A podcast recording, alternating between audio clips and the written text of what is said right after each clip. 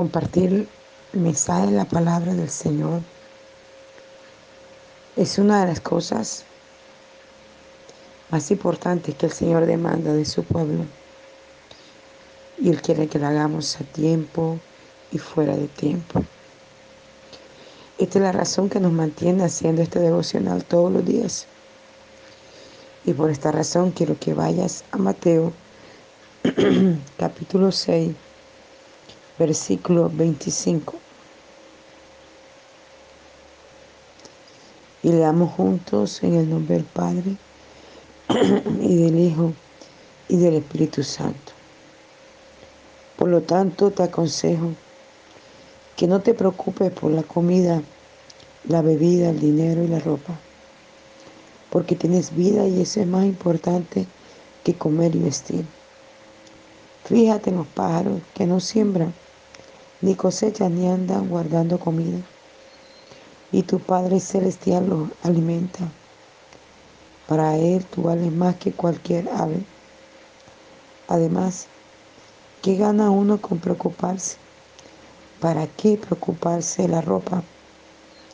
Mira los lirios del campo que no se preocupan del vestido, y ni aun Salomón con toda su gloria se vistió jamás con tanta belleza. Y si Dios cuida tan admirablemente las flores que hoy están aquí y mañana no lo están, ¿no cuidará mucho más de ti, hombre de poca fe? Por lo tanto, no te, no te andes preocupando de si tienes comida ni si tienes ropa. Los paganos solo son los que siempre se andan preocupando de esas cosas. Recuerda que tu Padre Celestial sabe lo que necesitas y te lo proporcionará si le das el primer lugar en tu vida. No te afanes por el mañana, que el mañana está en manos de Dios. Confía pues en Él. Qué palabra tan profunda en medio de un tiempo tan difícil en donde las situaciones se hacen tan adversas y donde el hombre persigue todas las cosas que materialmente él quiere alcanzar. Y pudiese ser tan fácil que el hombre pudiera rendir el corazón, el alma, el espíritu a Dios y esperar en Él. Yo entiendo con mayor profundidad aquella alabanza que dice, Esperar en ti, difícil sé que es. Y a veces se torna muy difícil esperar en Dios. Porque quizás alguien quiere casarse y se afana por esto y escoge a la persona inadecuada porque no sabe esperar en Dios. Acaban de terminar una relación que no pasa de tres, cuatro meses y ya se sienten solos y desesperados y angustiados porque necesitan tener una pareja al lado. Pero si pudiese rendir sus necesidades fisiológicas y su soledad Señor, podrían experimentar el amor más maravilloso de esta tierra.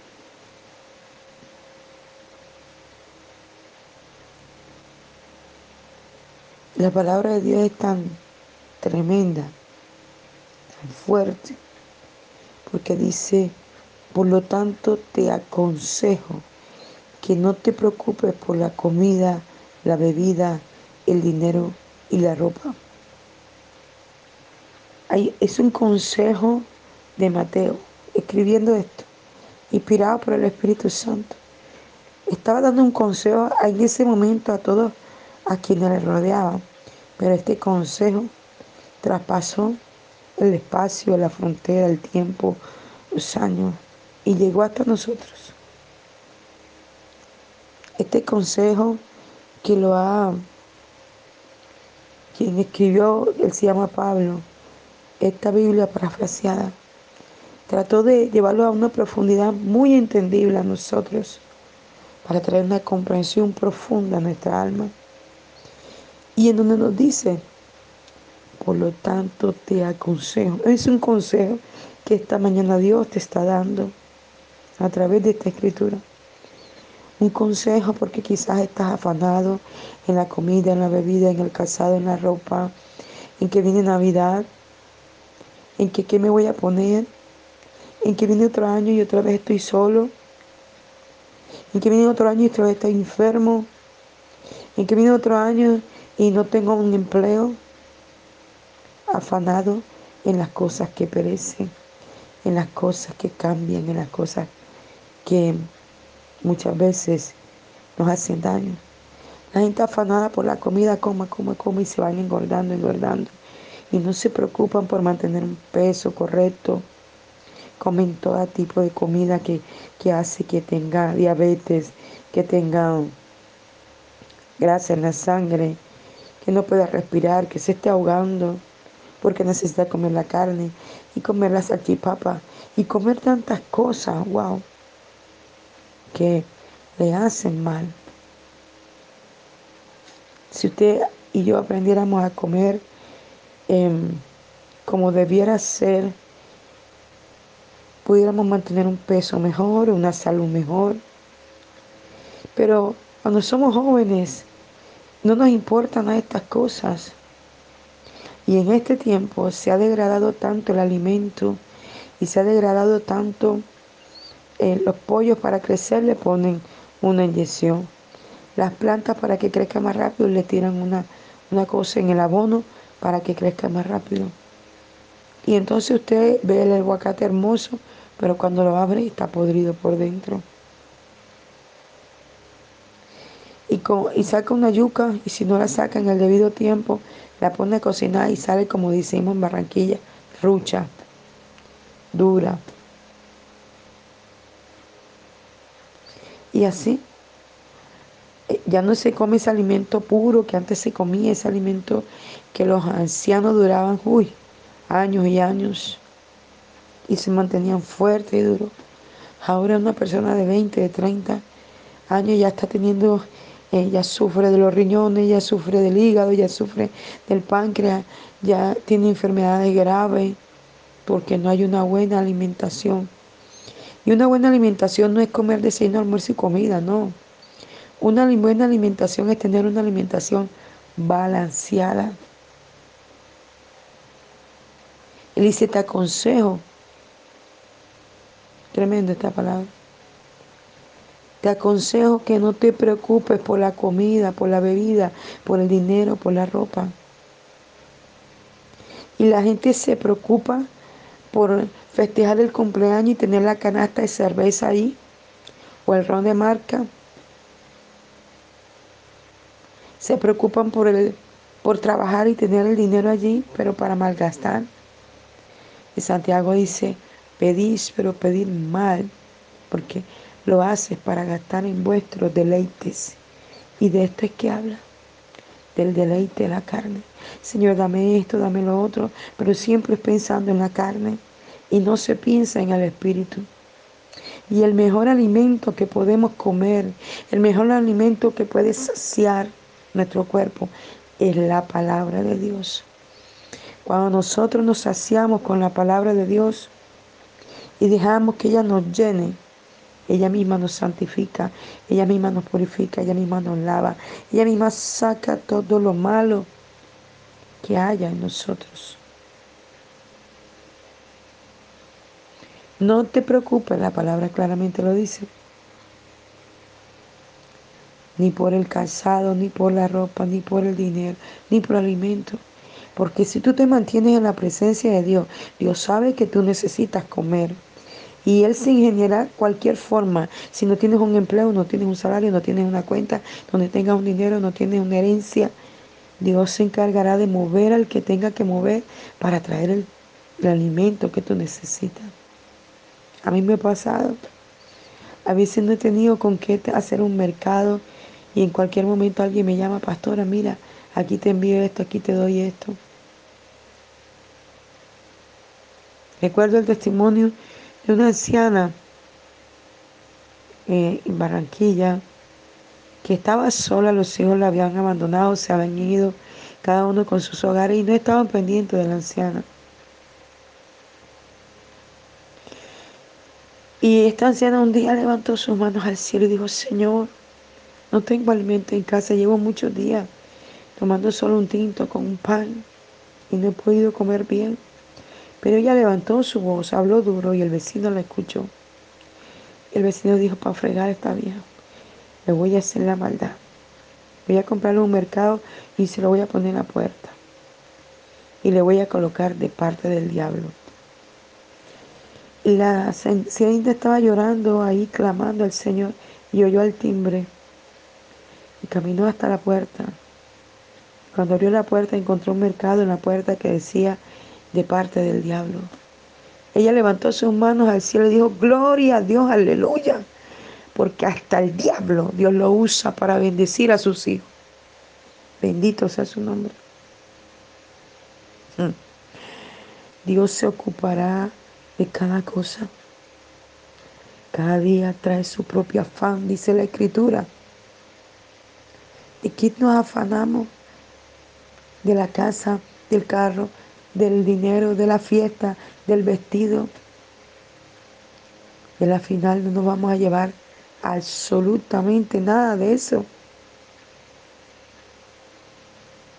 Tremendo.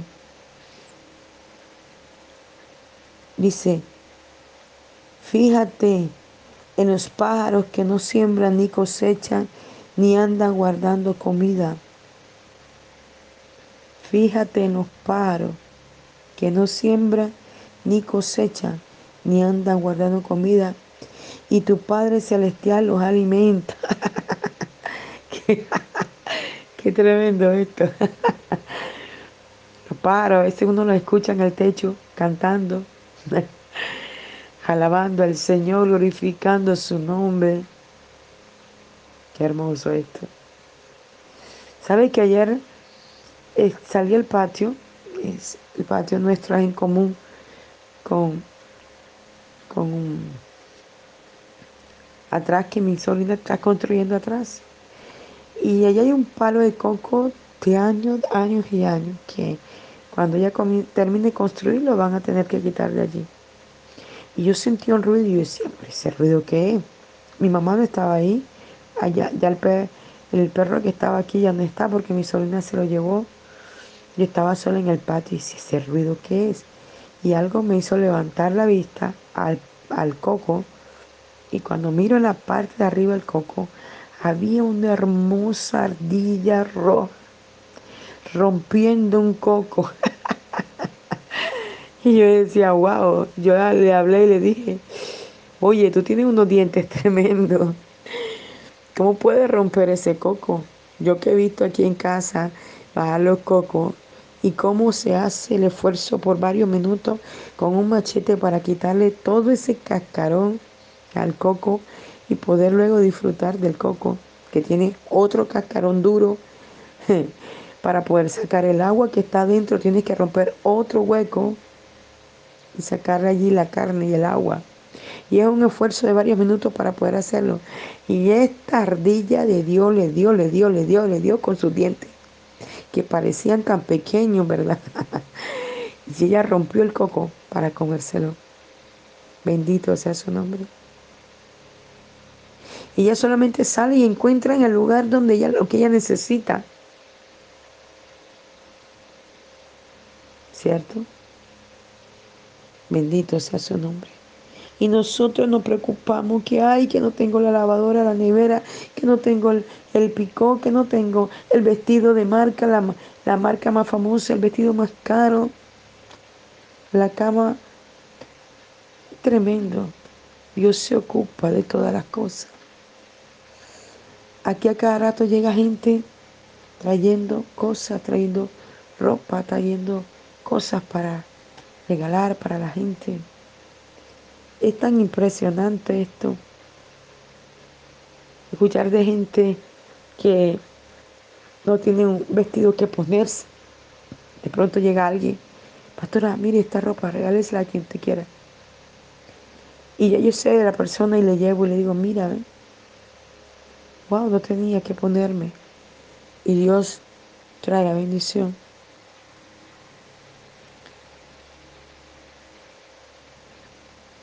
Fíjate en los pájaros que no siembran, ni cosechan ni andan guardando comida, y tu Padre Celestial los alimenta. Para Él, tú vales más que cualquier ave. Mira esto tan tremendo. Para nuestro Abba Padre, para nuestro Dios, tú y yo valemos más que un ave.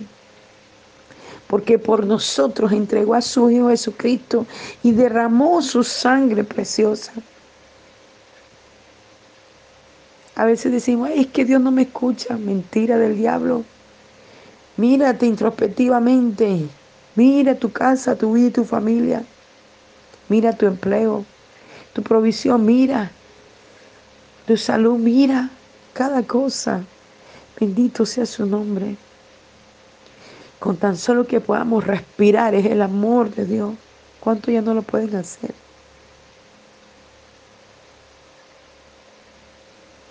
Con una oportunidad que Dios nos da de poder caminar en su camino y hacer su voluntad y vivir para Él. Pero muchas veces nosotros no queremos andar por ahí, sino hacer nuestra voluntad. Pero en su amor Él se interesa tanto en nosotros. Yo ayer le decía a alguien, muchas veces Dios prefiere llevarse a la persona, cortarla de esta tierra antes de que su alma se pierda. Es tanto el amor de Dios que prefiere cortarlo, llevárselo a su morada celestial y no que por tanto pecado y tanta maldad en cosa que no le agrada a Dios termine yéndose al infierno. Él siempre está interesado en nosotros, que somos su creación y que luego cuando le aceptamos pasamos a ser sus hijos. Dice el 27, además, ¿Qué gana con uno preocuparse? ¿Para qué preocuparse de la ropa? ¿De qué ganamos que no tengo el jean de marca, la camisa de marca, el vestido de marca? ¿De qué sirve eso? Si no tenemos una vida de intimidad y de relación con el Señor. ¿De qué sirve? Que no cada madrugada lo que hacemos es dormir, dormir y no despertarnos a buscar su rostro. Se afanan por cada cosa material, cuando nuestro afán debe ser el proveedor, Jehová Jiré, adorarle, exaltarle, glorificarle, honrarle y buscarle, no por lo que nos puede dar un vestido, una ropa, un calzado, la vida misma, no, sino por lo que Él es porque aunque tu vida y la mía se arranca de este cielo, perdón, de esta tierra, pero si hemos trabajado y labrado en esta tierra por una salvación eterna, vamos directo al cielo, mi hermano. Y aunque ya no estemos en esta tierra y la gente no nos pueda ver, iremos al encuentro con nuestro Dios y Rey.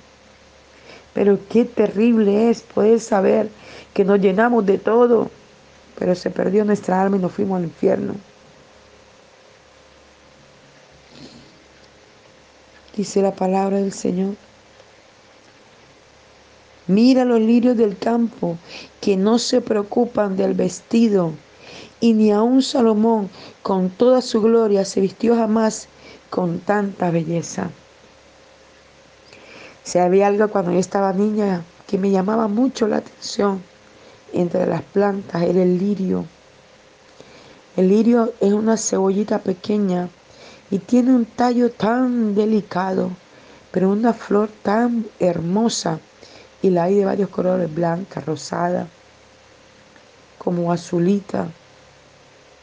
Y me encantaba porque el lirio ni siquiera tenía necesidad de sembrarlo. y él nacía solo. Uno lo encontraba a veces en el camino, en los lugares ni siquiera en un jardín, cerca de una piedra. Lo encontraba uno allí y eran tan lindos, pero tú te acercabas y los tocabas y el calor de tu mano los marchitaba y ¡pum! el tallo se doblaba porque eran muy delicados. Pero oye, ¿quién no había sembrado en ese espacio? Ahorita tengo rato que no los veo, pero cuando era muy niña por donde me metía, encontraba la cantidad de lirios blancos hermosos En una ocasión Le comentaba de niña a mi mamá que a mí me gustaba el lirio y, y mi mamá yo no sé dónde los consiguió y sembró muchos en el jardín de muchos colores. Eran de varios colores, azulito, rosadito, blanco. Los lirios se visten hermosamente. Y mira cómo lo compara la palabra con Salomón, un hombre, un rey que, que reinó y tuvo todo. Y sobre él hablamos en algún momento que disertamos en un devocional. Lo tenía todo. Y aún dice la palabra que aún los lirios del campo no tienen nada que enviarle a nadie. Ni siquiera a Salomón.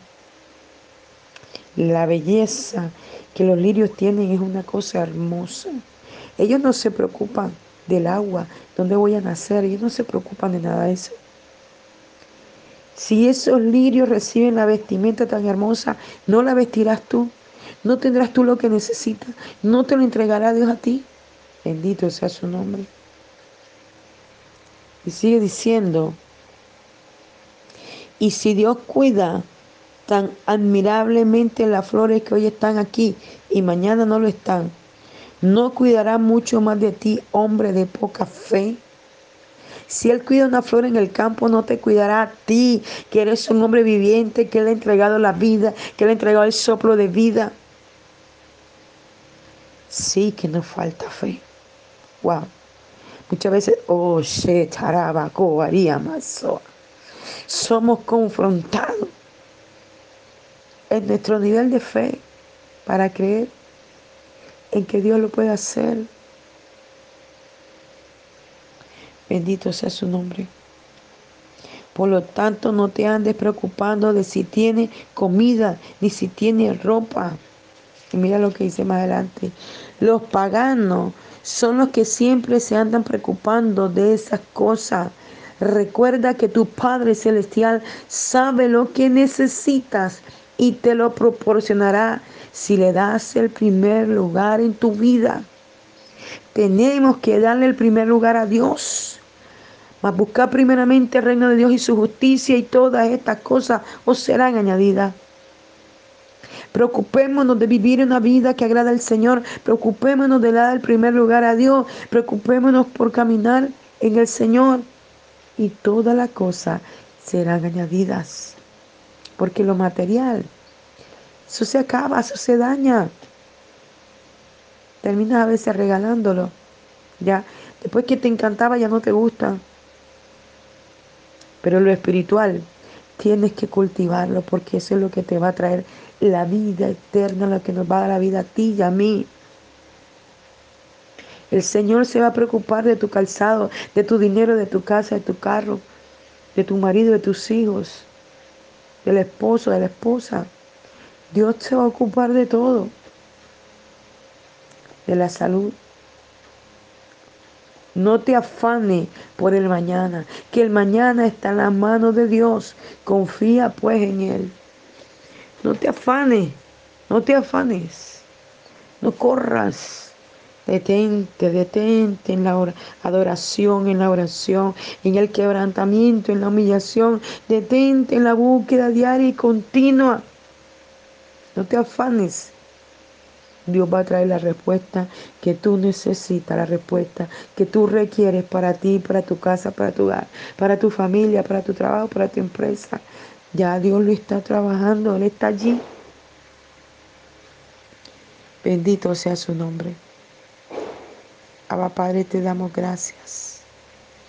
En el nombre de Jesús. En el nombre que es sobre todo nombre. Te damos gracias, Señor. Por tu amor, por tu bondad, por tu misericordia. Les habló el apóstol Janet Rentería desde el altar de mensajeros de la Cruz de Cristo, Barranquilla, Colombia. Que esta palabra pueda entrar hasta lo profundo de tu alma, de tu corazón y pueda traer la revelación que necesita tu vida.